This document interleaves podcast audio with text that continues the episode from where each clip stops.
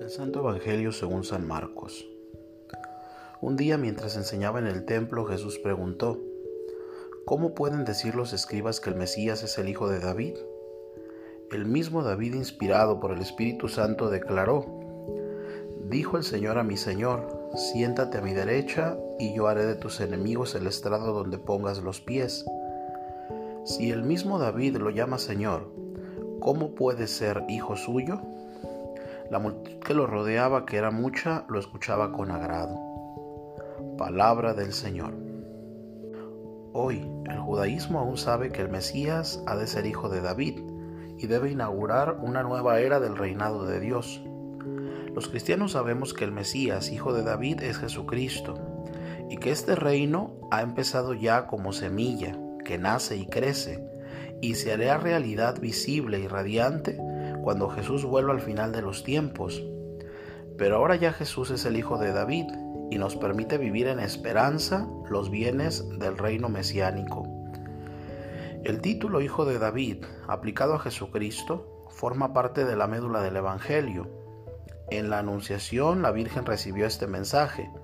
El Señor Dios le dará el trono de David su padre y reinará sobre la estirpe de Jacob por siempre.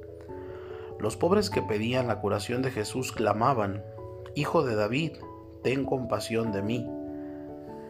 En su entrada solemne a Jerusalén, Jesús fue aclamado, bendito el que viene en el nombre del Señor, en el nombre de nuestro Padre David.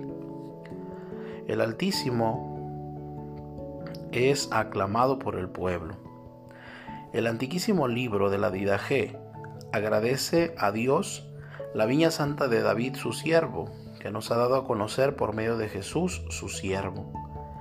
Pero Jesús no es solo el Hijo de David, sino también Señor. Jesús lo afirma solemnemente al citar el Salmo davídico, el Salmo 110, cita incomprensible para los judíos, pues resulta imposible que el Hijo de David sea Señor de su Padre. San Pedro, testigo de la resurrección de Jesús, vio claramente que Jesús había sido constituido Señor de David, porque David murió y fue sepultado, y su sepulcro aún se conserva entre nosotros. A este Jesús Dios lo resucitó, y de ello somos testigos todos. Jesucristo, nacido en cuanto hombre de la estirpe de David, y constituido por su resurrección de entre los muertos, Hijo poderoso de Dios, como dice San Pablo, se ha convertido en el foco que atrae el corazón de todos los hombres, y así, mediante su atracción suave, ejerce su señorío sobre todos los hombres que se dirigen a él con amor y confianza.